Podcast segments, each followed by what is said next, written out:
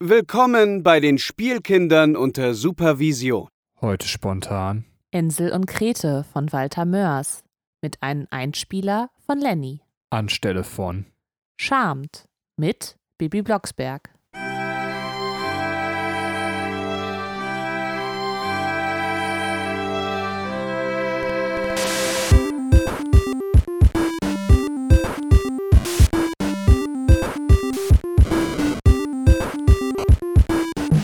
Hallo und herzlich willkommen zu einer neuen Folge der Spielkinder unter Supervision. Heute soll es endlich mal wieder um Zamonien und Walter Mörs gehen und zwar ganz konkret um Ensel und Krete.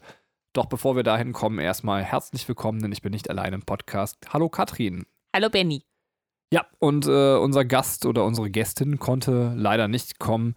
Die äh, Bibi ist von der römisch-katholischen Inquisition abgefangen worden und verbrannt worden. Ist ein bisschen schade, so ist unser Gastbeitrag einfach in Rauch aufgegangen. Ja, äh, kann man nichts machen. Oh, schade. So, Katrin, möchtest du nur irgendwas ernsthaft sagen zu deinen Ferien oder wie es dir geht oder sollen wir direkt loslegen? Ähm, Mir geht's ganz gut, ja. Und dir? hast du nichts Spektakuläres in deinem Leben zu erzählen? Ich meine, wir hatten jetzt mal so ein bisschen 14 Tage, wo wir so äh, wir selbst sein konnten. Also nicht ganz, eigentlich haben wir nur eine Woche, habe ich davon Ferien gemacht, aber eine Woche konnte ich ich selbst sein. Und äh, da waren wir mehrfach im Zoo. Ähm, Mhm. Können wir mal ein eigenes Anekdotenthema drüber machen, aber ich finde so, haben wir bestimmt auch schon mal im Podcast drüber gesprochen, Menschen und so Zoo-Humor, das sollte man verbieten. Also, ähm, ich finde auch, man sollte so einen eigenen Berufsposten dafür ein, äh, erfinden, sodass ich quasi einfach so sowas wie, wie, wie so, ähm, als, als Exekutionsberechtigter quasi durch den Zoo laufe. Schellengeber. Nein, nicht Schellengeber, direkt Kopfschussgeber, so. Und äh, immer wenn irgendeiner so sagt, so, "Ey, guck mal, der, der Affe, der sieht aus wie dein Vater da. So direkt zack, Kopfschuss tot. Oder ähm, wenn irgendwie über Exkremente quasi von Tieren irgendwie gelacht wird oder wenn irgendein Pimmelchen zu sehen ist, so. Es ist so. Also man ist so ein Zoo und äh, man kann ja auch über Zoo tatsächlich reden. Da haben wir, glaube ich, tatsächlich, das haben wir schon mal als Thema gehabt, ne? Diese Berechtigung, ob Zoo überhaupt äh, was Gutes oder was Schlechtes ist. Ich finde tatsächlich ist fast schon das spannendere Thema. Aber mal schieben wir das mal kurz beiseite und sagen, wir gehen in einen Zoo. Die menschlichen Abgründe, die man da sieht, also das ist äh, wow. Also wirklich, ähm, Entschuldigung, dass ich mich darüber so aufregen kann. Du hast Ja. das nicht so, ne? Du fühlst das nicht. Ich, nee, so, so dramatisch ist es nicht. Also, also nee. ich verstehe denn- schon. Was ist denn nicht daran dramatisch, wenn ein 47-jähriger Familienvater oder eine Familienmutter irgendwie sagt, "Äh, guck mal, das ist dein Vater, der Affe. Da ist doch wohl alles dran dramatisch, so wie man mit 47 Jahren noch so unfassbar zurückgeblieben sein kann. Das ist dramatisch, also. Ja, ach, das ist vielleicht einfach der beknackte Humor von vielen Leuten, den ich dann einfach nicht verstehe. Dann so ein Mom-Joke oder so ein Dad-Joke oder so ein, so ein, wie kann man das denn neutraler sagen? Ein Parent-Joke. Na gut. Ja, Ja, ich, ich, wir hatten ja auch mal so einen Fuddy, der meinte, guck mal, das Lama hat die gleiche Frisur wie du zu, zu seinem Sohn, ne? wo ich dann auch dachte, ja, Zu seinem, zu seinem, weiß ich nicht, der Sohn war 14, wo man einfach denkt, so tötet den Vater. Ähm, das Schlimme ist, wie, wie viele Jahre habe ich noch, bis ich genauso bin? Ähm, dö, dö, dö, dö. ja, das muss ja mit der Pubertät unseres Kindes einsetzen, also vielleicht noch so zwölf Jahre oder so.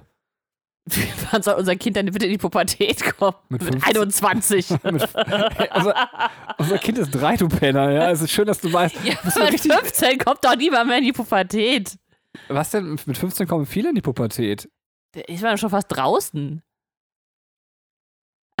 Ey. kennst, du, kennst du Kinder? Kennst du Jugendliche, Was- Benjamin? Was kann ich denn dafür, dass du mit 10 entjungfert worden bist? Entschuldigung. Ah, ähm, Nein. das war alles falsch. nee, aber jetzt mal ernst. Also so, also so, ja, so zwischen, weiß ich nicht, 14, 15 setzt doch die Nein, Pubertät ja, ein. aber das Manche ist schon Leute- mit 12 oder so, würde ich sagen. Mit 11, 12 fängt es an. Ist das so? Ja. Aber die Jugendlichen, die ich jetzt, also jetzt nehmen wir mal wirklich wieder ernst und seriös, äh, die ich so unterrichte, wo ich irgendwie, ich will das jetzt nicht so sagen, weil es klingt so, als wenn wir Lehrer ständig mit pubertären Störungen zu tun haben und das ist nicht der Fall, aber äh, wo man eine entwicklungstechnische Veränderung merkt, ist ganz klar irgendwie äh, in einer bestimmten Altersstufe, wo die deutlich älter als zwölf sind. Ähm, Wäre jetzt so, Ja, vielleicht ist, also vielleicht sind das halt verschiedene Prozesse, die ablaufen, ne? aber so eine körperliche Veränderung, ich weiß nicht, die meisten Mädels kriegen noch mit 12, 13 so ihre erste Periode Und das ist ja dann, also kann man ja schon sagen, dass da schon dann Pubertät da ist. Oder würdest du sagen, die setzt vorher ein? Eigentlich nicht, ne? Das ist ja so ein Hormon. Naja, aber Umschwung. Pubertät ist ja auch, also jetzt äh, sollten wir uns vielleicht einfach irgendwann mal klug machen, dann, dann reden wir über Pubertät als äh, Anekdotenthema. Wie wäre es das denn? Oh ja, Ähm, auch nice, ja. äh, es ist ja schon auch nicht nur, also nicht nur so ein Prozess quasi. Zum Beispiel, ich, ich habe ja gar keine Periode bekommen. Ich, es mag dich jetzt sehr krass überraschen. Ähm, What? aber äh, es ist ja auch, dass das Gehirn verändert wird, zum Beispiel. Also äh, irgendwie, weiß ich nicht, die Synapsen werden irgendwie mylinisiert, ähm, damit die, Was ist das? äh, die werden irgendwie überzogen, damit die Verbindungen irgendwie schneller und, Okay. und besser laufen. Und aber dadurch äh, verändert sich einiges und dann werden auch, weiß ich nicht, Schlafhormon wird zum Beispiel verzögert ausgeschüttet. Da passiert wirklich ganz viel im Körper. Ja. Ähm, was so einen Umbau nochmal schafft. Äh, ja. Aber ganz kurz, wenn, also wir machen mal den Pubertätsteil, aber das, das so, äh, jetzt schon mal als Botschaft gesagt, wenn irgendjemand irgendwie äh, Pubertät gegen andere dreht, äh, das finde ich immer ganz, ganz schlimm. Also wirklich, also Ja, das ist immer, also äh, wenn, wenn du was Körperliches gegen jemanden drehst, ne? Oder auch sich selber als Aus, Ausrede dafür benutzt. Nee, aber auch, dass sich jemand quasi einen geistigen Fortschritt in, entwickelt und mündig wird, so, und dann zu sagen, so, hier, du bist eben unmündig, weil du gerade mündig wirst, so das ist so, nee, du bist unmündig. Jetzt hör auf, Witze über Affen zu machen im Zoo. So, ähm, Ja, also du findest es übertrieben, dass ich Zoo-Exekutierer werden möchte. ein bisschen. Ich finde dich übertrieben, aber ähm, übertrieben schön und toll. Ähm, Wow, gut nochmal die Kurve gekriegt. So, äh, ja, also ähm, wir wollen heute über Enzo und Grete sprechen, aber bevor wir das tun, wir haben auch einen ganz wundervollen Einspieler, müsst ihr da durch. Wir haben ja immer irgendwelche Anekdoten, Themen, irgendwas Talks, die sich im Laufe der Zeit anders genannt haben. Äh, und äh, ich bin gerade kurz stocken geblieben, weil ich äh, darüber nachgedacht habe, muss ich diesen Gag rausschneiden mit, dem, mit den zehn Jahren? War der zu hart? War der zu böse? War der. Das war, ist, das ist okay. Das ist, äh, ich liebe meine Frau sehr, ich wollte sie nicht so unter der Gürtellinie angreifen. das Es hast du auch nicht, weil es auch überhaupt nicht der Realität Das entspricht. ist ja auch völlig absurd, aber so. ähm, äh, kommen wir jetzt dazu, unser eigentlicher. Sogar weit von der Realität entfernt. Wir wollten, Katrin, wir wollen, wir wollen jetzt hier keine Details haben. So, ähm, es ist, ja, also es war schon, weiß ich nicht, sie war knapp zwölf. Nee.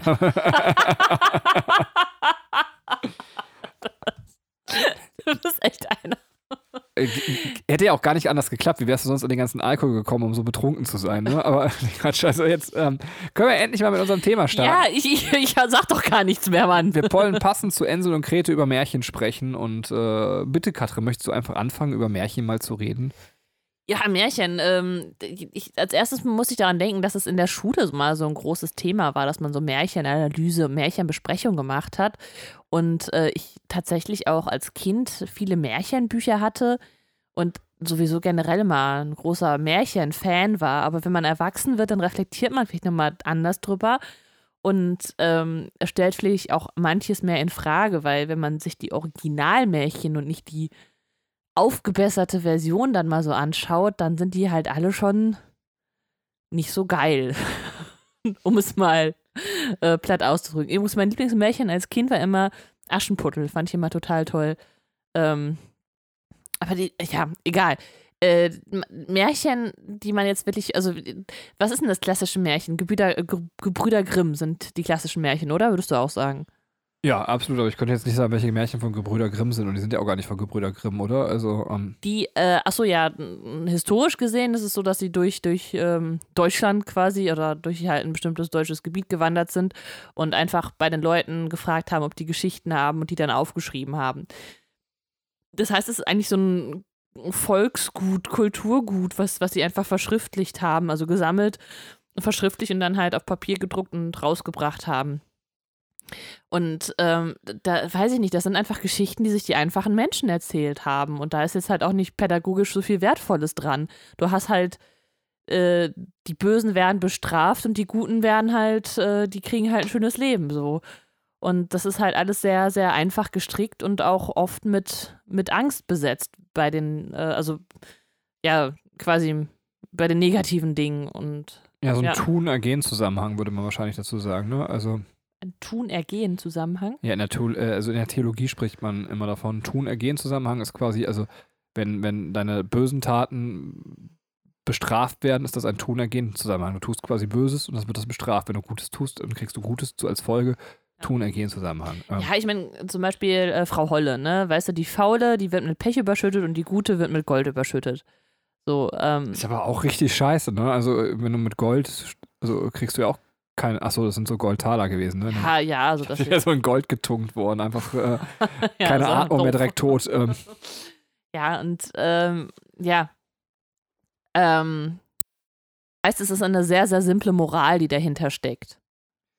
ja, also, bist du fertig? Also, ist es das, was du zum Märchen sagen wolltest, dass es eine simple Moral ist? Also, finde ich völlig in Ordnung. Ähm, Ja, also man kann jetzt noch mehr anführen, aber ich wollte jetzt erstmal das Feld eröffnen. Ja, also ich finde es, äh, also ich finde immer überraschend, dass Märchen so mit Kindern in Verbindung gebracht werden, weil es ja einfach so voll der gewaltsame Dreck ist irgendwie. Also, ja, weiß ich nicht, äh, kam auch schon bei unserem Sohn auf, dass irgendwie Leute gesagt haben, jetzt wird es mal wieder Zeit vielleicht für ein Märchenbuch oder sowas, wo ich dachte, nein, ich lese meinem Sohn keine Märchengeschichten vor, so, ich will das auch nicht. Ähm, Irgendwann muss er die kennenlernen, weil sonst sitzt er halt eben in der Schule und sagt man so, was, du kennst die Geschichte von den sieben Geißlein nicht, äh, was, du kennst die Geschichte vom, vom Froschkönig nicht, so, ähm, so, ja, aber irgendwie, also für uns sind das noch so, waren das so voll die Standardgeschichten, die man kannte, aber irgendwie alle so krass gewalttätig und, und eben, was du auch sagst, moralisch sehr fragwürdig irgendwie, also sehr simpel, also vor allem und, und Ja, und also wahrscheinlich auch überhaupt nicht mehr zeitgemäß, was einfach auch so äh,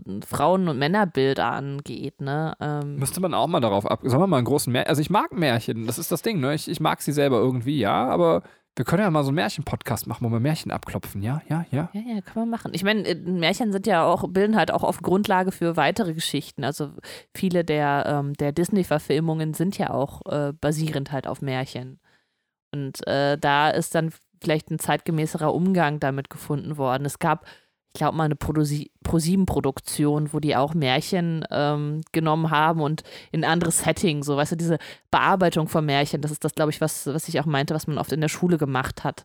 Äh, Also man hat die Märchenanalyse gemacht und wenn man so kreativer gearbeitet hat, in, in anderen Fächern dann oder weiß ich nicht, auch im, im Deutschunterricht, ähm, dann hast du nochmal eine Märchengeschichte umgeschrieben. Wir haben in der Oberstufe äh, so eine Lektüre gelesen, die hieß Peter Schlemiel oder wie ich meinen Schatten verlor. Ich glaube, dass sie so hieß. Ich bin mir nicht ganz 100% sicher, ob sie diesen Untertitel hatte. Ähm, Mhm. und es geht um so einen Typen, der quasi seinen, seinen Schatten an den Teufel verkauft hat. Die war eigentlich ganz cool. Also ähm, mochte ich sehr gerne. Es war so eine, so eine Umdrehung von romantischer Literatur. Also so, ähm, Ja. es fängt direkt so irgendwie, ich glaube, das ist das, woran ich mich noch erinnere, es fängt so mit Einkehr an. Also so, so wirklich absolut das exakte Gegenteil.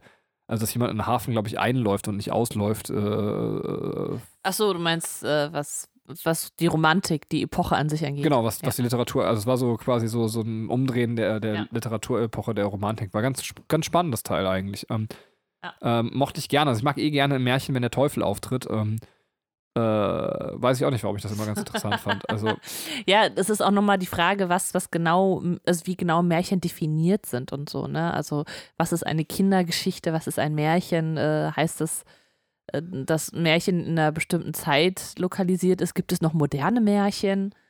Ähm, ja. ja, aber nehmen wir noch, bevor wir jetzt wegspringen, noch ganz kurz Hänsel und Grete, also äh, Hänsel und Grete. Das muss man überlegen, wie heißt der heißen? Hänsel und Grete, ja. Ja, ist doch auch also ziemlich, also was, was, was will es machen? Das macht einem Angst vorm Lauft nicht weg so, also so auch hier wieder der Zeigefinger, der ganz oben ist und ähm, Ja, wo, das ist ja eigentlich, ich glaube, das Märchen ist der Eltern, die Eltern setzen die Kinder im Wald aus, oder? stimmt, stimmt. Gretel, nicht Grete, ne? Gretel. Wir müssen das doch nochmal, also wir hätten uns den Originalstoff wenigstens nochmal anlesen sollen, aber das Recht, die versuchen die auszusetzen, ne? Also, ähm, Ja, ich glaube, die sind, äh, die sind so, die sind irgendwie zu arm und können deswegen die Kinder nicht mehr ernähren und deswegen setzen sie die aus. Und die Kinder machen das dann erst mit, mit, mit Steinen und finden den Weg dann nochmal nach Hause. Und dann ähm, beim zweiten Mal machen sie es halt mit Brotkrümmeln und die werden dann halt von den Raben weggepickt und dann finden sie den Weg nicht.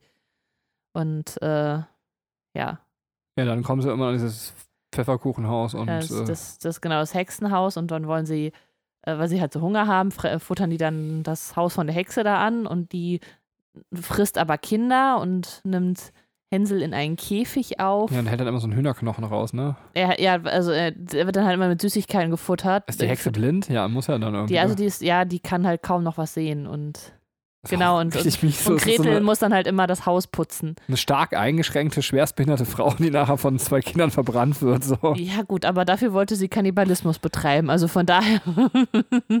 Ja, wobei, wenn man es jetzt wieder so hört, denkt man so vielleicht doch, es könnte eine Geschichte vom Dorf einfach sein, oder? Also, ähm, ja, aber, ja, aber dann ist halt auch echt die Frage, wo steckt denn genau die Moral da drin? Also wer, wer fällt sich denn jetzt gerade moralisch äh, gut und wer fällt sich schlecht? Also ich glaube, das Ende der Geschichte ist, dass sie zu ihren Eltern wieder ähm, nach Hause kommen und dann ist alles wieder gut. Ich glaube sogar, dass der Vater die Kinder aussetzen wollte und die Mutter nicht oder genau andersrum. Also ein Elternteil wollte das, das andere nicht. Äh, irgendwie so. Ja, das äh, äh, müssen wir auch nochmal nachholen. Holen wir nach. Also könnt ihr da nicht mehr hören, aber es passiert in unseren Köpfen, was, was ihr nicht hört. wow.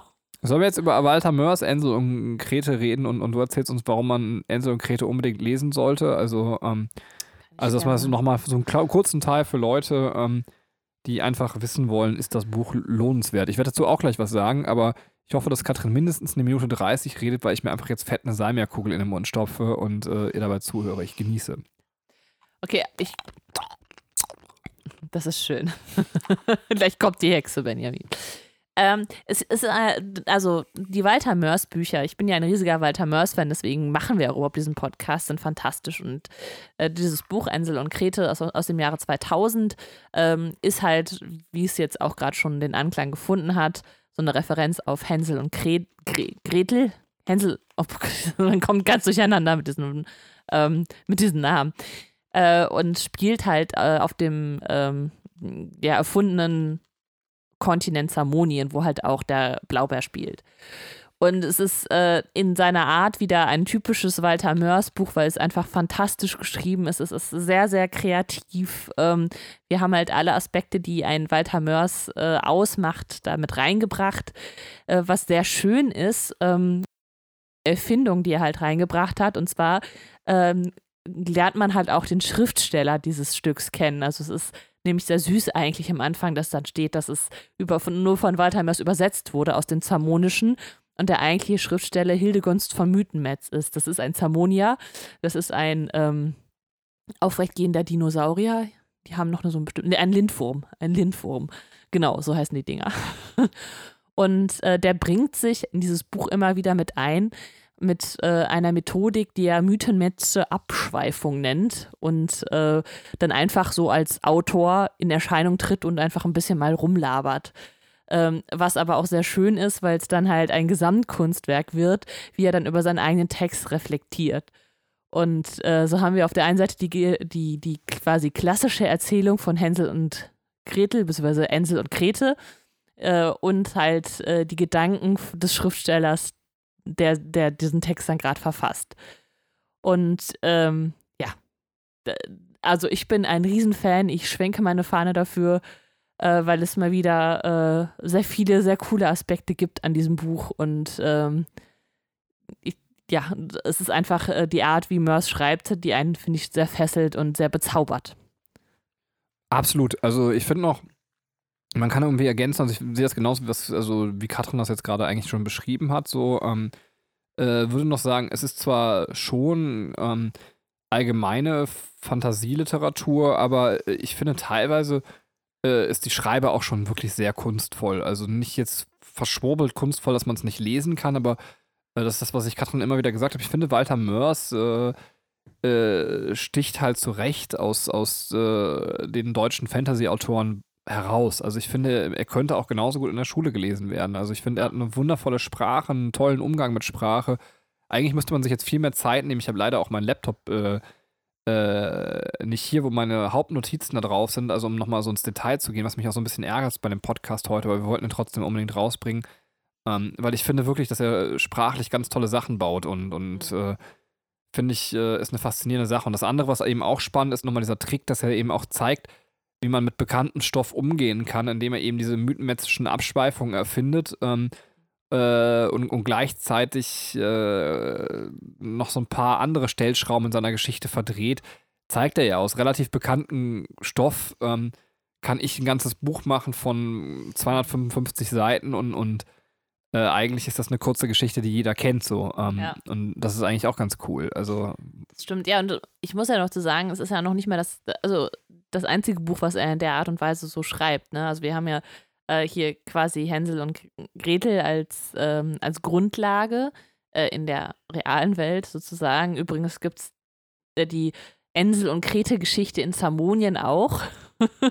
Worauf er, also was er auch in dieser Abschweifung dann erwähnt. Aber Mörs selber äh, schreibt ja auch ähm, äh, der Hexen, der Schrecksenmeister. Das äh, geht um, das ist auch eine Neuerzählung von ähm, einem, ich glaube von Gott, Gottfried Keller, eine äh, Geschichte. Das heißt, Spiegel das Kätzchen und äh, in dem Buch Der Schrecksenmeister geht es um ein Krätzchen, also eine, ein, ein Katzenwesen, das sprechen kann, das auch Spiegel heißt. Also da hat dann, das habe ich mir auch mal durchgelesen, das ist ein ganz dünnes, kleines Buch, äh, aber ganz süß, weil er ähm, da tatsächlich auch schon Material wieder nimmt und das neu bearbeitet und einfach ein richtig dickes Buch draus macht. Ja, wobei er da ja nochmal so ein ganz anderes Grundthema irgendwie setzt. Das finde ich halt eben, dass er mit jedem seiner äh, Romane vielleicht oder wie man die Gattung auch immer nennt. Ich glaube, es ist ein Roman, ne? Ich könnte es jetzt nicht ganz sauber. Ähm, die Bücher, die er schreibt. Ja. Ja, das sind Romane. Genau, also mit jedem seiner Romane, finde ich, äh, setzt er nochmal andere Schwerpunkte. Also, das hat er vielleicht beim Blaubeer noch gar nicht so krass getan. Bei Ensel und Krete jetzt mit diesen mythmäßischen Abschweifungen, finde ich, hat er irgendwie schon seinen eigenen Schwerpunkt gesucht. Um, beim Schreckstenmeister haben wir, glaube ich, wenn ich mich recht erinnere, also es ist schon ein bisschen her, dass ich ihn gelesen habe, aber ist das Thema Essen so ganz krass im Vordergrund, oder? Also, ähm, ja, es ist auch ein sehr wichtiges Thema, das stimmt. Ja, also ja. so, aber auch ein Thema, mit dem eben sehr viel gespielt wird, oder? Also in, in ähm ja. Lass ja, uns ja. dazu kommen, wenn wir beim Schreckstenmeister sind. Ähm, du siehst so aus, als wenn du mir hart widersprechen wollen würdest. Das nein. kann ich nicht zulassen. nein, nein, nein, alles gut. aber ich glaube, also das ist tatsächlich bei mir auch eine Zeit lang her und äh, ich habe noch so, so andere Schwerpunkte, an die ich mich erinnere, aber das Essen kann auch sehr wichtig sein. Das führt uns so ein bisschen dazu, ähm, ganz kurz für die, die jetzt gerne Walter Mörs Podcast hören und sich eben auch darauf freuen, dass wir die Sachen ordentlich besprechen. Es kann eine ganze Weile dauern. Wir versuchen zwar in den nächsten Monaten nochmal ein Walter Mörs Buch zu besprechen, wahrscheinlich was Kürzeres. Ähm, äh, eventuell Prinzessin Insomnia dann. Ähm, aber wir sind nicht genau sicher, weil freudige Nachricht, darüber werden wir in Zukunft dann nochmal länger reden. Äh, wir erwarten einen, einen zweiten Nachwuchs in unserer Familie, äh, weswegen wir auch viele Folgen eben vorproduziert haben äh, für die Ausfallzeit. Das dauert zwar alles noch ein bisschen, aber ähm, die Frage ist halt, weil wir eben noch Pläne haben, dass der Podcast dann nicht so lange ausfallen soll oder gar nicht, sodass ihr gar nicht merkt, wenn wir mal eine längere Pause machen, ob wir tatsächlich noch schaffen, eben das zu bepodcasten. Im schlimmsten Fall guckt doch einfach auch bis zum Ende des Jahres nochmal rein, weil früher oder später, wenn wir dann aus unserer Nachwuchspause wieder raus sind und dann immer noch podcasten können, natürlich äh, sind wir selber nicht sicher, können wir das mit zwei Kindern noch, ähm, Ja. äh, dann wird früher oder später definitiv auch äh, es in der Zamonin-Reihe weitergehen. Ja, ja, Genau. weil es einfach auch sehr viel Spaß macht, äh, Walter Mörs nochmal zu lesen. Also es ist, ich finde es auch mal sehr faszinierend, dass man die Bücher auch wirklich oft lesen kann, ne? weil die nutzen sich einfach auch nicht ab. Ist dann immer wieder schön. Ja, absolut. Sollen wir jetzt so ein bisschen in, ins Detailliertere reinspringen? Und ich würde sagen, wir haben ja eben einen Einspieler heute in diesem Podcast. Ähm, wie wäre es, wenn du einen Spoiler-Alarm aussprichst? Dann hören wir uns den Einspieler vom Lenny an und äh, dann fangen wir an, frei darüber zu reden, also über den Einspieler und natürlich auch dann über das, was wir zum Buch denken. Ein sehr guter Plan. Spoiler-Alarm! Hallo ihr zwei, euer Gast hat sicherlich schon wieder abgesagt. Ich schicke euch ganz affretsch mal meine Ansichten zu Ensel und Grete, anstatt später eine Mail zu schreiben. Ich hatte ja das Hörbuch schon zu einer ähnlichen Zeit gehört, wo ihr auch das Buch gelesen hattet. Ich persönlich finde Ensel und Grete ist einer der unterschätzteren Teile von Walter Mörs Romanen, weil es eigentlich zwei Romane in einem sind. Auf der einen Seite die zamonische Version von Hänsel und Grete und auf der anderen Seite die mythenmäßigen Abschweifungen über seine Arbeit und seine Ansichten. Und am Ende gibt es ja sogar noch eine Biografie von Mythenmetz. Spannend fand ich zudem, dass es schon jetzt ähm, Verweise auf das Labyrinth der träumenden Bücher gab. Und zwar, als er sein Zimmer beschreibt und auf das Miniaturtheater zu sprechen kommt. Also eine kleine Version von dem, was bei seinem zweiten Besuch im Buchheim vorfindet. Generell findet man bei Insel und Kreti auch die älteste Version von Hildegunst von Mythenmetz vor. Dort wird seine Fehde mit Laptantide Latuda zum ersten Mal erwähnt und ich schätze mal, dass man hier auch die am deutlichsten Verweise zu Walter Mörs finden kann. In allen anderen Romanen verschmilzt er mehr mit seinem alter Ego. Generell fand ich den Ansatz der Anmerkungen in der Geschichte sehr bereichernd. Das zeigte mir, dass ein Autor oder eine Autorin dem eigenen Werk und dem, worum es geht, nicht neutral gegenübersteht. Gerade auch, wenn man den sehr deutlichen politischen Ton in der Geschichte bedenkt. Wenn ich mir Enzo und Grete für sich betrachte, ist das auch eine gute Adaption des Märchens mit tollen Ideen und richtig guten Figuren. Angefangen vom Stollentreu über die Buntbären bis hin zu den Sternenstaunern, Boris Boris oder der Waldspinnenhexe, was auch wiederum ein Verweis auf, die, auf den vorherigen Roman Die 13,5 Leben des Captain Laubers ist. Ich würde ja gerne eine Version von Enzo und Grete lesen, in der ich die Episode mit dem Laubwolf aus Sicht von Grete erleben kann. Hier lesen wir ja ausschließlich die Ensel-Sicht. Später, wenn Ensel der Meteorit ist, wechselt die Ansicht ja mehr zwischen den beiden und und her. Das hätte ich mir dann auch für die Laubwolf-Geschichte gewünscht, um mehr darüber zu erfahren, wie äh, Grete die Geschichte erlebt hat. Allgemein wurde die Welt von Zamunien noch weiter ausgebaut. Es gab immer wieder Verweise auf noch kommende Romane, wie zum Beispiel das Miniaturtheater, aber auch schon auf den Vorgänger, die 13 Leben des Captain Blaubeers, sei es durch die Buntbären, die Waldspinnenhexe und so weiter. Man kann quasi sagen, es ist ein, man merkt ja auch daran, dass es eine direkte Fortsetzung ist. Man hört bei den Buntbären bei äh, beim Blaubeer auf und es geht jetzt direkt mit den Buntbären quasi weiter, nur halt mit anderen Protagonisten. So, das soll es aber erstmal gewesen sein. Ich wünsche euch noch viel Spaß während des weiteren Podcasts und wer weiß, vielleicht schreibe ich am Ende doch noch eine Mail. Liebe Grüße, Lenny. PS, Hexen stehen immer zwischen Birken. Boah. Danke für den geilen Einspieler und man merkt, dass du weißt, wovon man, also wovon man redet und wovon du auch redest. Ähm, also vielen, vielen Dank. Ähm, ja, also ich fand, da war jetzt so viel Substanz mit drin. Also auch vieles, was wir einfach zum Glück dann nicht mehr, also was heißt zum Glück, haben wir die Arbeit erledigt. nee, aber die ganzen Querverweise, dass man, also das letztendlich schon irgendwie äh, fast erledigt hat. Also mir fällt gar nicht mehr viel ein, wo ich sage, ja, das wollte ich noch unbedingt ergänzen. Also man könnte jetzt noch sagen, das äh, Lexikon wird natürlich quasi wieder erwähnt. Ähm, äh, können wir gleich auch nochmal in Ruhe drüber reden. Aber wie geht's dir denn? Hast du irgendwas, wo du jetzt sagst, da willst du direkt drüber reden über den Einspieler? Er, er, hat, er macht das Gleiche, was du auch immer machst oder was ich immer kritisiert habe. Er hat immer die 13 Leben des Captain Blaubeers gesagt. Oh. aber das, das soll keine Kritik sein, das finde ich sehr schön. Ja, das aber man hat das Gefühl, es müsste so heißen. Ja, das ist auch. Lenny, du bist völlig normal. Meine Frau ist komisch. Nein, aber d- deswegen ein super toller Einspieler mit, mit ganz, ganz vielen äh, Sachen, ähm, die ich jetzt äh, auch auf meiner Liste stehen habe. Ähm, und ich würde sagen, ich würde das Buch gern so durchgehen und äh, da quasi Anknüpfungspunkte nochmal finden äh, an, den, an den einzelnen Teilen. Dann chronologische Mal. Das ist kein Wort. Ist egal. Ist egal. Wenn ich echte Worte benutze, werden sie von dir kritisiert. Ähm, oh, da fühlt sich der feine Herr auf den Schlips getreten.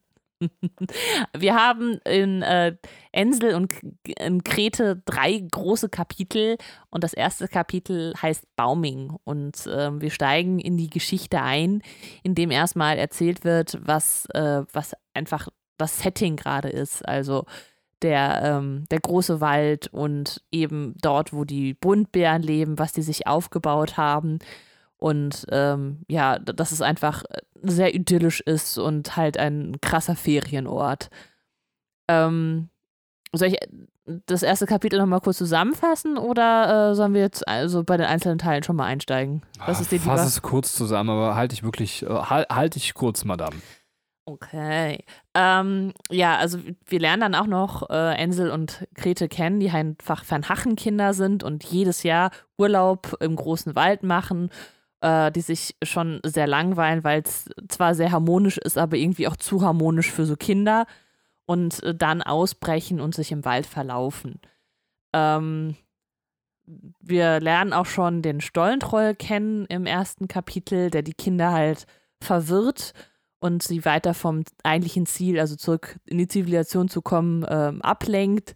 Und wir haben die Situation mit dem Laubwolf und äh, das, was auch der Leni, Lenny gerade schon gesagt hatte, ähm, was dann halt einfach passiert. Also, das ist tatsächlich dann ähm, eine, eine Wahnvorstellung oder Traumvorstellung von äh, Ensel und Grete ist.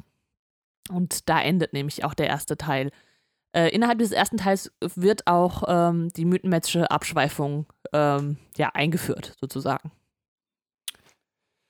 Ja, äh, vielleicht ganz kurz zum Stollentroll. Also es ist natürlich schade, dass ich mir tatsächlich nicht mehr die Originalvorlage nochmal durchgelesen habe, aber eigentlich ist es ganz interessant, dass das hier eben genauso passiert, dass die verirren sich im Wald, weil sie A, neugierig sind äh, und, und B, weil dann noch ein moralisch vollkommen verkommenes Wesen irgendwie nachhilft, was ja irgendwie dann auch eine sehr gute Kommentierung des Originalstoffs eigentlich ist. Ähm, äh, wo man sagt, also letztendlich kann nur jemand, der moralisch vollkommen am Arsch ist, dafür sorgen, dass sich zwei Kinder in, im Wald verirren. Ne? Also, ja, also meinst du dann quasi im Original äh, sind es die Eltern oder? Ja, das, das kann man halt eben jetzt genau, das, deswegen hätte ich nochmal nachlesen müssen. Du sagst ja, ich bin mir nicht mehr sicher, ob es nur ein Elternteil ist, aber ja. ähm, das ja. müsste man jetzt nochmal abchecken. Aber äh, und natürlich ist es, um den Stollentroll nochmal aus der Kiste zu holen, weil er so schön passt an der Stelle auch. Also, ja. ähm, Absolut. ähm, ja, ich äh, würde gerne nochmal direkt zum Anfang gehen, weil wir ähm, tatsächlich eine sehr detaillierte Beschreibung dieses Settings haben. Und ich musste dabei äh, an den Blaubeer denken. Und zwar ähm, haben wir auch so eine sehr schöne Beschreibung eines, eines Settings, äh, wenn der Blaubeer nach Atlantis kommt.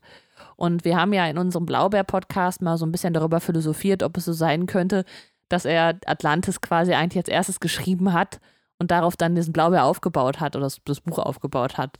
Und hier ist es ja dann tatsächlich so, dass wir ähm, mit der Beschreibung der Umgebung anfangen und dann in die Geschichte einsteigen. Ja, ja. Und äh, irgendwie auch total nachvollziehbar, was halt passiert. Und äh, jetzt in diesem Buch sind es nicht die Brotkrumen, sondern ich glaube die Himbeeren, die sie auslegen. Ja. Und irgendwie, ich finde das so süß, dann ist es ein Erdknömchen, das dann die Himbeeren findet und einsammelt und es ist. Äh, und, und sich aber freut, dass es, glaube ich, vom, also irgendwie ja. so ein Erdknümpchen Oberehre bekommt oder sowas, ne? Also.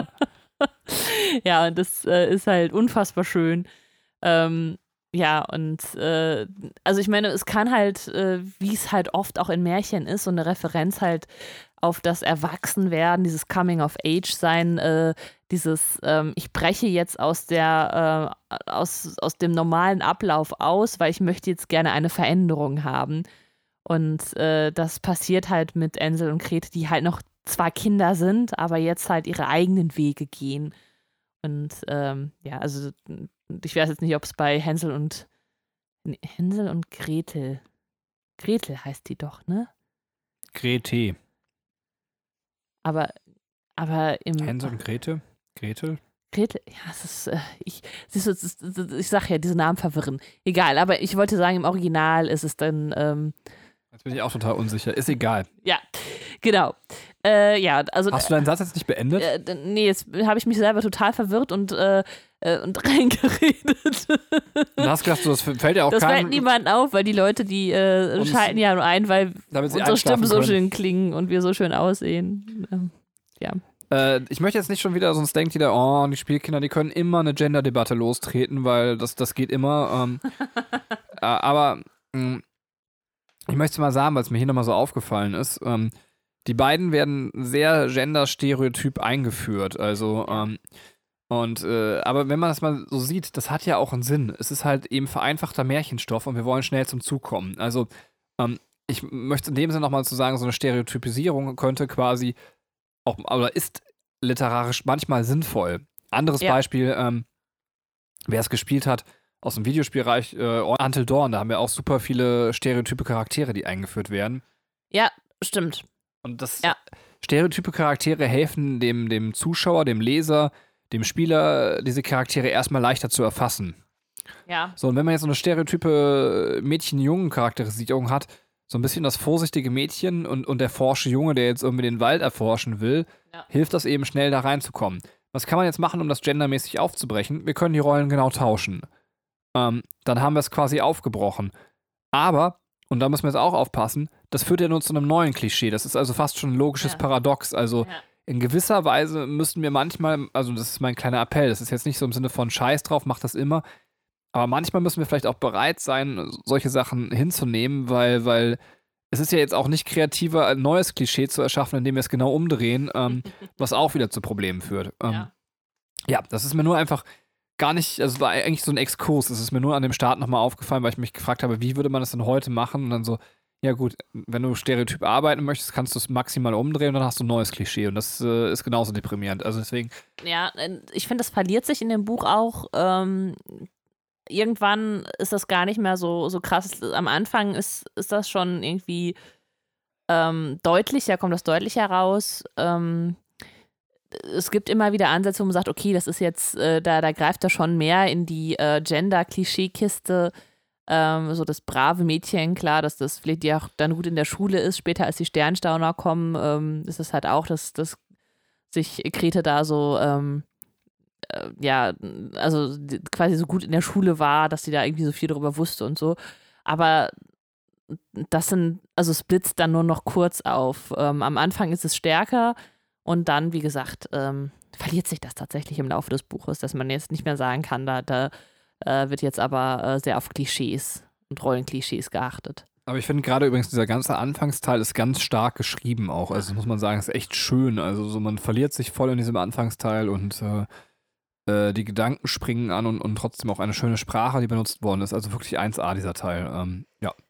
Ja, ähm, auch schön einfach die, die Einführung der mythenmäßischen Abschweifung, die Erklärung dazu und dass er dann einfach erstmal über so fünf oder zehn Seiten einfach nur erstmal, jetzt, jetzt rede ich jetzt erstmal. Ähm, es gibt nämlich, ähm, ich habe ja auch mal so ein bisschen Germanistik studiert, es gibt nämlich dann äh, die Theorie, ist irgendwann aufgekommen, vom Tod des Autors, äh, so heißt das ähm, dass man sagt, okay, der Autor hat eigentlich keinen Einfluss mehr auf sein Werk, wenn er es halt fertiggestellt hat. Das ist die Intention, die er hatte, ist einfach schnurzpiep egal. Nur der Rezipient, der Leser, der gibt die Bedeutung in das Werk rein. Und äh, deswegen hat der Autor da nichts mehr zu sagen. Deswegen heißt es Tod des Autors. Und äh, vielleicht war das ja Walter Mörs bekannt und hat deswegen äh, quasi, also ich weiß nicht, ob es jetzt deswegen war, aber das, ich könnte mir vorstellen, dass das nochmal den Anreiz dazu gegeben haben, eben diese Abschweifungen zu erfinden. Ja, auf jeden Fall geht es dagegen, ne? weil, weil er an bestimmten Stellen ganz klar sich ja eben einbringt. Ja, und einfach nicht sagt, hier ist jetzt keine Deutungsfreiheit, das ist jetzt so gemeint. Was ganz geil ist. Also, ja, also ich meine, die, die Ideen sind halt auch total lustig. Ne? Also es war ähm, zum Beispiel dass er da einfach sagt so, ja, und jetzt habe ich Lust, Brummli zu schreiben. Brummli, Brummli, Brummli, Brummli. Übrigens, ich habe auch das äh, Hörbuch gehört, äh, noch vom fantastischen Dirk Bach gesprochen. Und äh, wenn du dann so eine Autofahrt hast und dir dann so eine Viertelstunde lang Brummli anhörst, ist das auch total absurd irgendwie. Wirklich absurd, ja, stimmt schon. Ich muss auch sagen, also jetzt äh, haue ich schon mal äh, die Klöten auf den Tisch. Ähm, wow. Äh, dass ich tatsächlich ähm, ab einem bestimmten Punkt, und zwar nach dem Laubwolf, habe ich eigentlich äh, hab mich wesentlich mehr über mythenmetzische Abschweifung eigentliche Hauptgeschichte. Also äh, die ist auch okay und die hat auch noch was für sich, aber ich finde tatsächlich ähm, äh, die mythenmetzischen Abschweifungen tatsächlich sind mein Lieblingsteil im Buch. Also mhm. ähm, ja.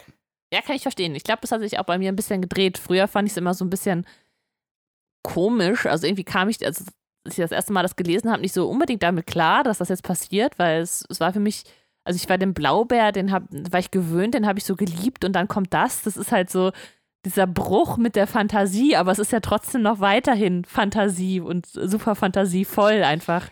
Ey, äh, ich ja. liebe auch teilweise eine geile Kommentierung. Ich meine, können wir an passender Stelle drüber reden, aber können wir auch jetzt schon machen. Ich, meine Lieblingsmythenmetzische Abschweifung ist die zum Rentnerkult. Also, ähm, wo er sich über alte Leute aufregt und ach, ich kann sie gleich einmal rausholen, aber ich, äh, wo er sagt so, ähm, ach, ich, ich, muss den Satz einfach im Original zitieren. Red mal ganz kurz, ich suche ihn eben einmal raus, weil er so geil ist. Ähm.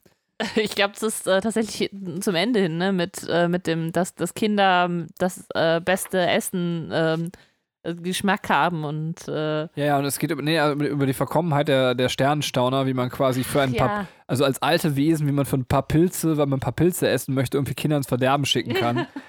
Großartig. Moment, ich suche es einfach. Ähm.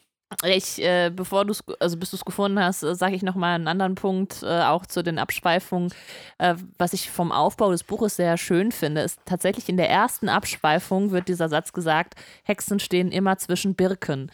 Und äh, das, da, der ja dann noch ganz zentral zum Ende hin wird. Ähm, und äh, das webt sich halt immer wieder zwischen dieses ähm, in diesem Buch kommt das immer wieder drin vor. Äh, das hat auch Lenny gerade sehr schön zitiert. Und äh, ich glaube, äh, Grete sagt das dann auch irgendwann und da dann äh, Boris Boris äh, erwähnt das dann auch noch und zum Schluss ist dann klar, dass diese Hexe oder dieses Hexenhaus dann auch zwischen den Birken stand. Ähm, ja, Äh, deswegen, das mochte ich, mochte ich halt alles schon sehr gerne. Also auch vom Aufbau her sehr gut ge gewählt. Ich zitiere kurz aus dieser, aus meiner Lieblingsmetzischen Abschweifung, wer nochmal Bock hat, sie nachzulesen. Ich, wobei, ähm, das, wir haben die Hardcover-Version gerade vorliegen, äh, auf Seite 162, in der ist es auf jeden Fall zu finden. Ähm, das wird wahrscheinlich niemand überraschen, dass ich meine eigene Meinung über die sittliche Reife von Sternenstaunern habe. Sie hatten Okzilliarden äh, Jahre Zeit zum Nachdenken und alles, was ihnen einfällt, ist, zwei kleine Kinder ins Verderben zu schicken, damit sie sich an Champignons verlustieren können. Könnte es sein, dass Alter und Erfahrung mit Intelligenz und moralischer Reife wenig oder gar nichts zu tun haben? Dass es auch nicht hilft, tausend Jahre alt zu werden, wenn man blöde geboren ist. Ähm, fantastisch, wirklich so fantastisch, weil, weil es ein Thema ist, über das ich mich äh, stundenlang ereifern könnte, dass alte Leute immer aus ihrem Alter quasi ihre Weisheit und ihr Recht herleiten. Ähm, und aber diese ganze mythenmetzische Abschweifung ist, ist so unfassbar. Und, und das finde ich, darüber können wir auch immer währenddessen mal reden. Da gibt es zwischendurch auch noch ganz andere Bretter, äh, die ich eben auch in, in der Art äh, als gesellschaftskritisch und gesellschaftsrelevante Kommentierung total liebe. Ähm, ja.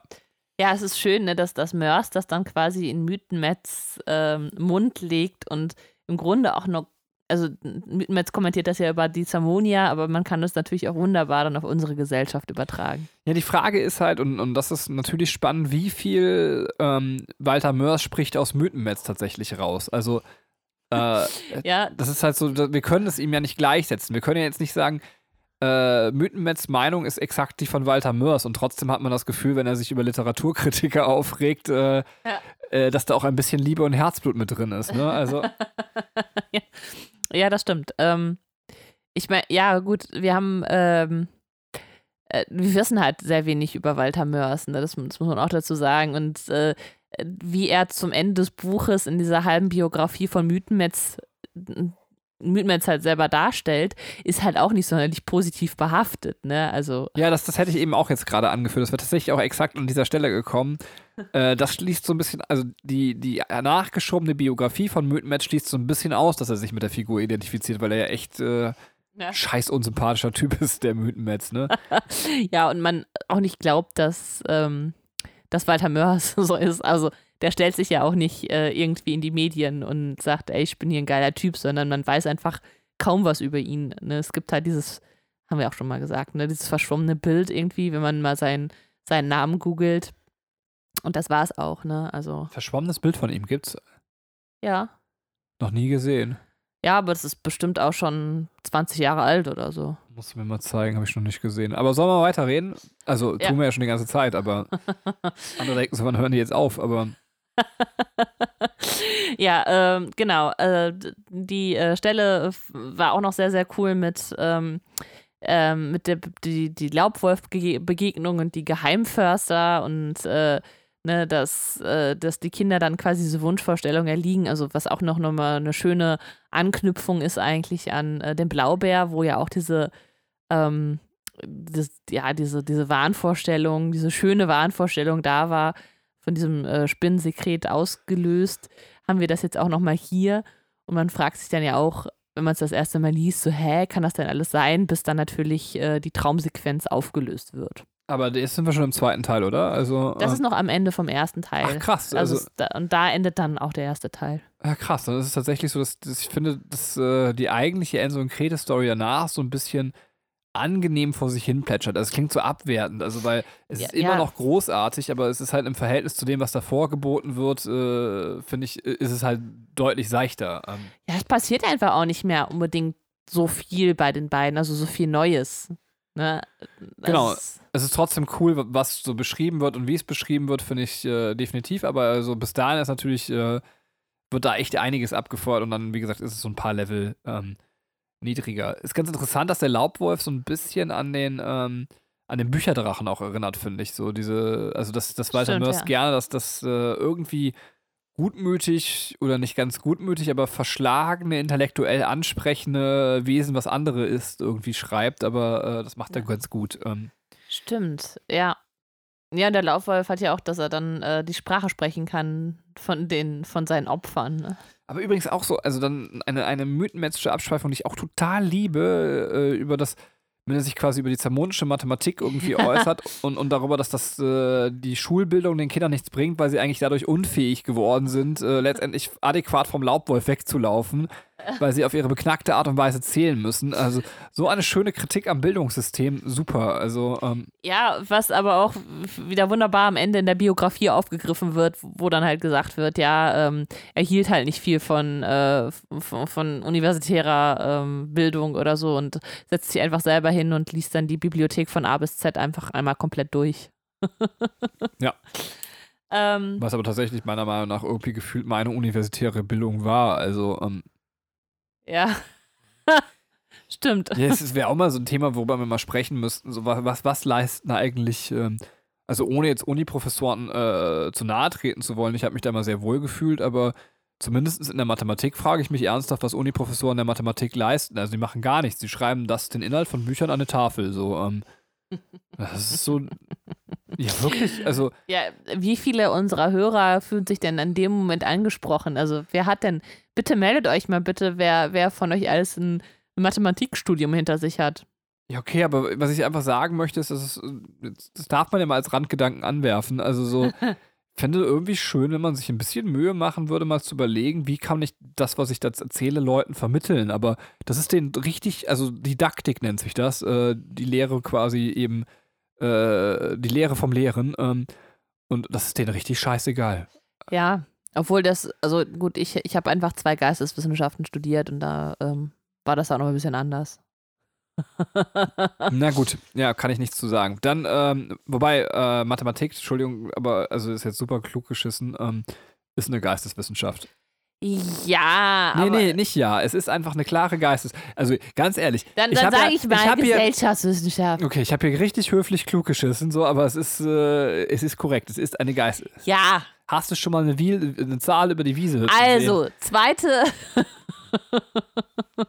ähm, zweites Kapitel, der große Wald. Ähm, da lernen wir die Hor-Situation kennen. Also, dass es ein Wesen im Wald gibt, das Hor macht denken erst, dass es die, die äh, Hexe ist. Später stellt sich als Boris Boris raus. Äh, wir haben im zweiten Teil auch noch diesen Kometentraum, als äh, sich Ensel in das, äh, diese, ähm, diesen See darstellt äh, und dann die Gedanken des Kometens, des flüssig gewordenen Kometens halt in sich aufnimmt und äh, auch durchs Weltall fliegt und sowas. Ähm, die zweite Begegnung mit dem Stollentroll steht an. Und ähm, ja, dass die Kinder sich dann natürlich von ihm abwenden, weil sie jetzt auch wissen, dass der nur Quatsch erzählt. Äh, der Wald verändert sich, also die, die äh, Flora wird anders äh, und äh, auch irgendwie fantastischer. Dann kommen die Sternstauner noch drin vor und äh, die unheimlichen Pflanzen mit den Tiergesichtern und äh, der Abschnitt mit der Orchidee ähm, kommt dann auch noch. Und da, äh, der endet dann halt in dem Moment, wo sie dann das Haus der Hexe sehen äh, auf der Lichtung. Ähm, dann beginnt der dritte Teil. Ähm, ja, möchtest du schon mal was loswerden zu, zu dem zweiten Teil?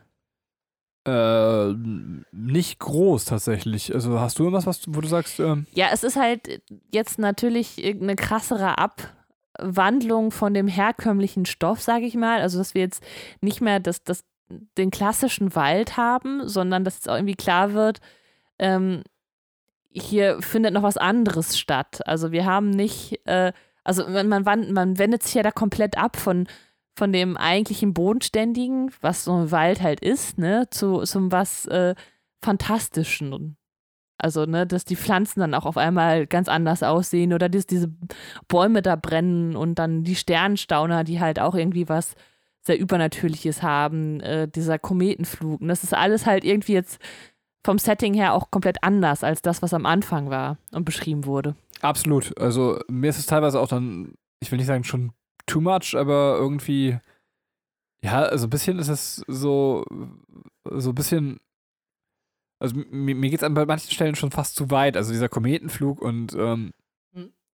äh, dass äh, die Waldspinnenhexe irgendwie, äh, irgendwie dann ein Wesen aus dem All ist, also irgendwie so, ein- so ein bisschen merkwürdig, aber äh, auch akzeptabel. Also, ähm, Ja, gut, und das wird halt nochmal erklärt, wie jetzt das Ganze passiert ist, dass, äh, weiß ich nicht, dass dann diese, diese Pilze da wucherten und sowas alles, ne? Und ähm, ja, es wird jetzt vielleicht dann märchenhafter, wenn man so sagen will.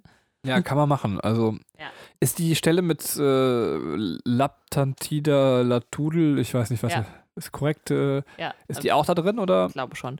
Ähm, ja, ich, die ist, glaube ich, auch im zweiten Teil. Ja, liebe ich voll. Also muss man auch mal sagen. Man sieht ja auch, ich will nur über die mythenmäßige Abschweifung reden. ja. Nein, aber auch die ist ja total geil, ne? Also zu sagen, so Leute, ähm, äh, dass, dass Literaturkritiker einfach so in, ein paar Minuten das irgendwie niederschreibt, was woran an der, der äh, Literat irgendwie Jahre arbeitet, so ähm, äh, und das in Relation zu setzen, so das i- ist auch tatsächlich, äh, was man selber irgendwie, wenn man also wenn man es ernst nimmt, man, man kann ja nie wieder, also ich meine, ich konnte, ich habe ja Ense und Krete schon, schon mal gelesen, habe es wieder vergessen, also werde es wahrscheinlich auch beim Podcasten wieder vergessen, aber was man sagt, ja, man muss wirklich mit ein bisschen mehr Respekt auf diese Werke gucken, ne? weil Leute sich trotz allem viel Mühe geben und viel Zeit. Kann man auch sagen, klar, kann auch beschissene Zeit sein, dass man einfach seine Zeit schlecht investiert hat. Also ich finde, das darf man auch mal in fünf Minuten dann sagen dürfen. Ähm, aber äh, ja, trotzdem hat es auch irgendwas für sich, wo man sagt, so, ähm, also zumindest wenn man so eine reine Kritikkultur hat, äh, die nur noch das Negative sieht und irgendwas zerpflücken will, dass man sagt, so, nee, das ist aber auch einfach völlig unangebracht, mit, mit solchen Sachen umzugehen. Also Mhm. äh, wo man nochmal vielleicht selber für sich sagt, auch schätzen lernen, was man hat erstmal und bevor man dann vielleicht die kleinen kritischen Aspekte beleuchtet. Ähm, Ach ja, äh, das stimmt. Ich, ich habe jetzt nicht äh, aufgeschrieben, welche ganzen Abschweifungen drin sind, aber ich glaube, ähm, grob gefasst waren das jetzt einfach äh, die wichtigsten Punkte. Ähm, und dann können wir eigentlich auch schon zum letzten Kapitel kommen. Ach so, die Orchidee. Äh, ich hatte ja gerade gesagt, das, das muss ich noch kurz erwähnen, ähm, dass ich da das Hörbuch auch äh, gehört habe. Und die Orchidee, wenn die auftritt, dann habe ich einfach auch Dirk Bach vor Augen. Also dann habe ich seine Stimme im Kopf und Dirk Bach vor Augen, weil, weiß ich nicht, aber das, das verknüpft sich so wunderbar mit ihm, weil er hat das, er stellt gerade diese, also das ist ja auch so schön, ne? der war ja auch so ein riesiger Mörs-Fan, ne? Und äh, das stellt er auch so, so wunderbar dann äh, dar, also wie diese Orchidee ist und man kann sich das genauso vorstellen. ja, ja, absolut. Genau, also der dritte Teil ist dann das Haus. Das ist auch der kürzeste Teil, weil ähm, hier jetzt äh, im Grunde äh, das, das Finale stattfindet. Also wir haben äh, nochmal die dritte Begegnung mit dem Stollentroll. Also in jedem Kapitel äh, kommt er einmal drin vor. Ähm, und dann gehen die Kinder halt ins Haus. Da gibt es auch wieder einen Topf mit Knödeln. Das erinnert auch wieder sehr an, an den Blaubeer. Und ähm, ja, äh, wir hören das Horror aus dem Wald. Ähm, und die Hexe kommt, tritt auch auf, aber sie verschwindet dann und dann ist halt dieses, ähm, der Raum beginnt sich mit Magensäften zu füllen, wo dann klar ist, dass das Haus eigentlich die Hexe ist, was auch eigentlich ein sehr schöner Kniff ist.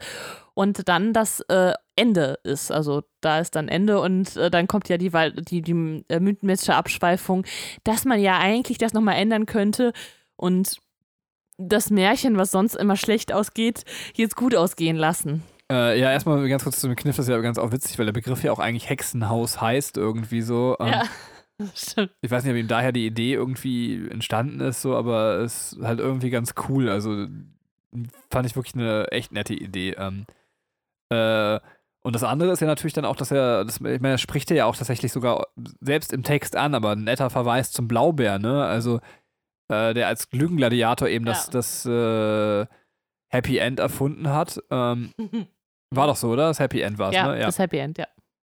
Und, und jetzt äh, tatsächlich kommt, zieht Mythenmetz als Literar hinterher und äh, er, er findet das Happy End und, und beklagt sich eben darüber, dass auch wenn das ein Lügengladiator äh, gemacht hätte, dass das eben noch keinen literarischen Wert hat. Ähm, Ja, das stimmt. Äh, beim Blaubeer ist es ja auch so, dass es ein, ähm, ein romantisches Happy End ist. Und hier ist es ja dann, also es ist ja keine Romanze halt drin. Ne? Es ist ja dann nur, äh, das sind ja nur die beiden Geschwister, obwohl diese absurde Stelle kommt, äh, wo die sich fragen, wir können jetzt eigentlich immer für immer hier äh, wohnen bleiben und dann aber nicht wie Mama und Papa, sondern wie halt unsere Nachbarn, die auch Geschwister sind.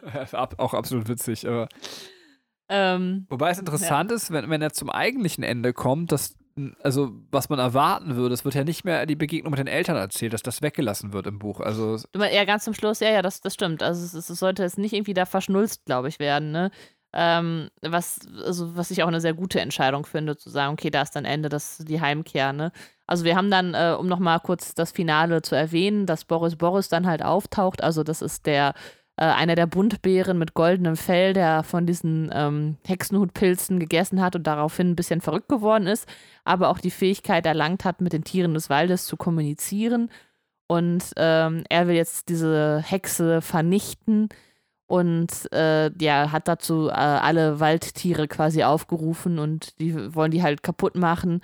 Äh, die lässt sich aber nicht davon unterkriegen und dann äh, haut er noch gegen diesen Seelensack, ähm, äh, der halt wie so ein, so ein leuchtender Sack halt im Haus runterhängt. Da sind dann noch die unverdauten Tierseelen drin und die erledigen dann die Hexe und das Hexenhaus geht unter.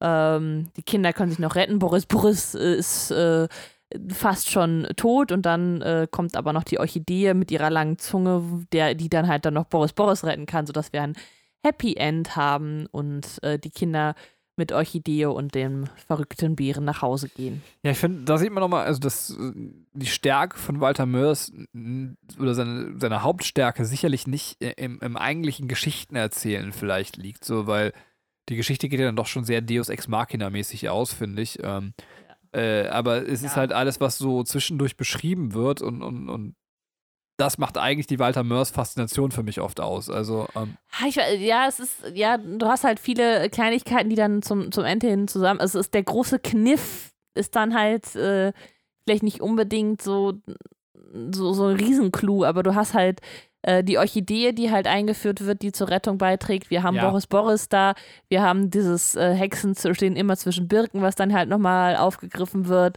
Ne, wir haben, äh, also, ne, das, es, es läuft irgendwie dann alles so zusammen, sodass man da, äh, also, dass jetzt nicht irgendwie was auftaucht, was jetzt noch vorher noch nicht da war oder nicht beschrieben wurde, sondern wo wir dann halt schon so eine natürliche oder gefühlt eher natürlichen Weg halt hin haben. Ja, und, und trotzdem würde ich halt sagen, also das ist vielleicht das, was ich meine. Ich würde niemand ein Walters Mörs Buch empfehlen, weil ich denke, boah, das, was an Handlung zwischen A und, und B passiert ist, ist so krass, das muss jemand irgendwie äh, gelesen haben. Äh, so ein Beispiel, wenn ich jetzt ein komisches Beispiel aus der Videowelt, aber es ist eine Visual Novel, ähm, wenn ich jemand Dagan Ronpa empfehle, dann geht es genau darum. Mhm. Und, und bei Walter Mörs ist es eigentlich eher so, äh, weil ich das, was so die Einzelentfaltung genossen habe auf dem Weg. Also so, so der, der, der Weg zwischen A und B hätte auch zwischen A und C sein können, aber irgendwie, wie es zwischendurch entfaltet, ist für mich eigentlich die große Faszination des ja. Buches. Ich weiß nicht, ob du das auch so hast, aber. Ja, ähm, ja, das, das hatten wir, glaube ich, auch schon äh, beim Ende vom Blaubeer festgestellt, eben, dass äh, der Blaubeer ja nicht so unbedingt aktiv an Dingen beteiligt ist, sondern dass er halt, äh, äh, dass es halt eher wirklich um die Teile der Geschichte geht. Also er, ähm, der, der, ist zwar der Auslöser, aber er, der ist halt eher so derjenige, der dann oft so im Hintergrund agiert oder ne, so der dann jetzt nicht dafür verantwortlich ist, dass Atlantis wegfliegt, sondern der irgendwie, irgendwie Teil des Ganzen ist. Und auch beim Endkampf mit den äh, Zamomin und Nachtigalla äh, ist er ja auch nicht der eigentliche Akteur, also er hilft dann immer nur. Ja. Und äh, so ist es, äh, also ne, deswegen kann ich das bestätigen, was du sagst. Äh, es, es, geht dann halt nicht wirklich fett um die Geschichte, die erzählt wird, sondern um die, äh, die einzelnen äh, Stationen und Entfaltungen der einzelnen Teile der Geschichte. Ja, sollen wir dann die Hauptgeschichte schließen und nochmal kurz über die Biografie reden? Oder? Ja, können wir gerne machen. Also Biografie fand ich war so ein netter Anhang. Also, ähm, witzig auch mit den, äh, alleine so diese Idee, sich irgendwas mit Fußnoten auszudenken und dann irgendwie so. Das ist irgendwie voll knuffig, ne? Also ich habe mich auch gefragt, ob er da, äh, ob er halt selber schon irgendwie so eine wissenschaftliche Arbeit schon mal geschrieben hat mit den Zitaten oder ob er das einfach spannend fand, sowas mal selber dann äh, zu machen und sich selber halt auszudenken. Ja, ja, absolut. Und es ist ganz, also was ich geil fand, also ich liebe die Stelle, äh, mit dem Rededuell oder beziehungsweise mit dem Duell zwischen Nachtigaller und Mythenmetz. Äh, ja. Ja, wo Mythenmetz eben seine lang ausgebreitete Rede eben hält und, und Nachtigaller ihn dann letztlich in einem Satz quasi logisch zerpulvert. Ähm, äh, fand ich großartig. Also. Ja, Nachtigaller ist halt äh, ein Wissenschaftler. Ne? ja. Ja, das, äh, ich, ich mag das halt auch gerne, weil ähm, Also, das ist halt immer so, wenn ein Autor eine Figur erfindet, die irgendwie so, so übermächtig ist, ne? Also wie ein Nachtigalle oder meinetwegen auch wie ein Dumbledore, ne? Dann muss ja auch der Autor eine Tendenz dazu haben, das zu erfüllen, damit man einfach auch äh, die Wege dieser Person verstehen kann oder die Aussagen, die so eine Person treffen könnte. Und äh, das, das äh, finde ich so als Gedankenspiele sehr witzig. Ja, aber ich fand auch, also alleine um jetzt mal so die Phantasmik, sich das auszudenken, ist schon einfach nur krass. Also so, ähm, äh, also super coole Idee wieder, wo man sagt, also, Walter Mörs hat so, so Ideen, wo man denkt, die, die, also das ist, der kann das auch, also weil ich finde das total krass, dass diesem, diesem wissenschaftlichen System von Nachtigaller gegenüberzusetzen, was ganz interessant eigentlich auch, also von der Idee her ist, wo man sagt, voll geil. Also, ja, ähm, ja. Absolut. Also das ist tatsächlich was, wo ich immer wieder bei Walter Mörs staunend irgendwie äh, stehe und denke mir so, wo hat er denn jetzt die Ideen wieder hergezaubert? So, also äh, Ja. für das macht seinen ganz großen Reiz aus und ihn zu dem besten deutschen Schriftsteller, den ich weiterhin kenne. Also ähm, Ja. Ja, das ist wirklich fantastisch. Also- Und äh, ja. ja, ist ein bisschen schade, dass er wie gesagt so äh, in jüngerer Zeit eben äh, vielleicht nicht mehr ganz so so leichtfertig, wobei ich weiß ja nicht, wie leichtfertig er seine Romane damals geschrieben hat. Äh, da die sich eben auch so unfassbar lesen, könnte ich mir einfach auch vorstellen, dass da eine wahnsinnige Arbeit drin steckte. Ähm, und, und dass man auch vielleicht einfach, wenn man so ein Talent hat, dass er einfach keine Lust hat, immer das Gleiche zu produzieren. Also so, dass das auch ein Problem bei ihm ist. Also so, während Ja. andere eben, ja, es gibt ja schon Leute, die machen dann so Stangenware und, und vielleicht hat er auch einfach quasi, also ist mit Stangenware nicht zufrieden, was jetzt daran liegt, dass er jetzt eben so wenig produziert. Also, ähm, Ja, ich, ich weiß gar nicht, was äh, außerhalb von Zamonien, was er da noch produziert. Also er, der ist ja eigentlich auch äh, so Comiczeichner und hat ja hier ähm, verschiedene ähm, ja, Comics halt, die er dann noch äh, auch publiziert, ne? Ähm, deswegen, äh, keine Ahnung, wie, wie da wie da die Abwechslung in seiner Arbeit halt äh, stattfindet. Müssten wir eigentlich auch mal, also wir müssten tatsächlich mal das kleine Arschloch oder sowas hier besprechen, weil ich, ich tue mich total schwer mit dem anderen Walter Mörs, aber irgendwie würde ich mich gerne nochmal dran wagen und, und zumindest mir selber erklären, warum ich mich eigentlich so schwer mit dem anderen Walter Mörs tue. Es gibt ja, es gibt ja so ein Zwischending. Also es gibt ja tatsächlich ähm, ein Zwischending zwischen äh, dieser kleinen Arschlochwelt. Ich war noch zu, zu jung, ähm, als das rausgekommen ist. Das, ich konnte das, also ich habe das irgendwann mal, glaube ich, im Fernsehen gesehen, aber ich konnte das halt überhaupt noch, also noch nichts damit anfangen, weil ich einfach zu klein dafür war. Ähm, und äh, also es gibt da so ein Zwischending zwischen äh, wirklich dieser kleinen Arschloch und Adolf, die Nazisau-Welt, weißt du, so, so, so, Comic-Walter-Mörs-Welt und die Zamonien-Welt. Das ist der Phönik. Ich weiß nicht, hast du mal den Phönik gelesen oder gehört? nee, also ich weiß, dass halt quasi alle Fs durch K ersetzt werden oder, oder alle Ks durch F, ne? Ja. Ja, ja. Ich habe auch die ganze Zeit Bock, den mal, aber den möchte ich eigentlich lieber hören, als ihn zu lesen, glaube ich. Also, ja, fantastisch. Auch äh, Dirk Bach, äh, von Dirk Bach gesprochen und äh, ähm, ich habe den mal ich, äh, in irgendeiner Sendung gesehen, wo er aus dem Buch äh, vorgelesen hat. Das war so eine Lesensendung, ich weiß nicht, Elke Heidenreich oder so. Ähm, fantastisch. Also wie, Dirk Bach ein Fan ist äh, von diesem Buch und also wie er es rüberbringt und äh, halt als Hörbuch auch wirklich richtig fantastisch. Ja, also nehmen wir uns vielleicht auch mal auf die Agenda. Vielleicht wäre das auch zwischendurch, um mal den Walter Mörs durchzustürzen oder zu, zu deckeln, dass man sagt, zumindest wir können ja mal das kleine Arschloch besprechen. Also auch, wenn ich selber irgendwie denke, habe ich gar keinen Bock drauf, aber ähm, Ich, ich kann, da auch zu wenig mit anfangen. Also ich weiß zu wenig darüber, um zu sagen, ob ich so Bock drauf hätte oder nicht. ja, und vielleicht war ich zu jung oder habe das falsch vorgesetzt bekommen und denke mir auch so, vielleicht ist jetzt der richtige Zeitpunkt, sich das kleine Arschloch nochmal anzugucken. Vielleicht aber- ist es aber auch, äh, auch einfach viel zu veraltet und man denkt sich, oh Gott, ist das peinlich. Ich weiß, wer weiß, wie Walter Mörs jetzt dazu steht. Ja, das kann natürlich auch sein. Ähm, sollen wir jetzt äh, den Podcast zu Enzo und Grete schließen? Ähm, Ja. Dann danke, lieber Lenny, für den coolen Einspieler. Äh, du warst dann doch so umfassend, dass wir gar nicht mehr detailliert drauf eingegangen sind, aber ähm, ich glaube, wir haben dich zumindest wenigstens nicht mehr gedoppelt. Ähm, Ja.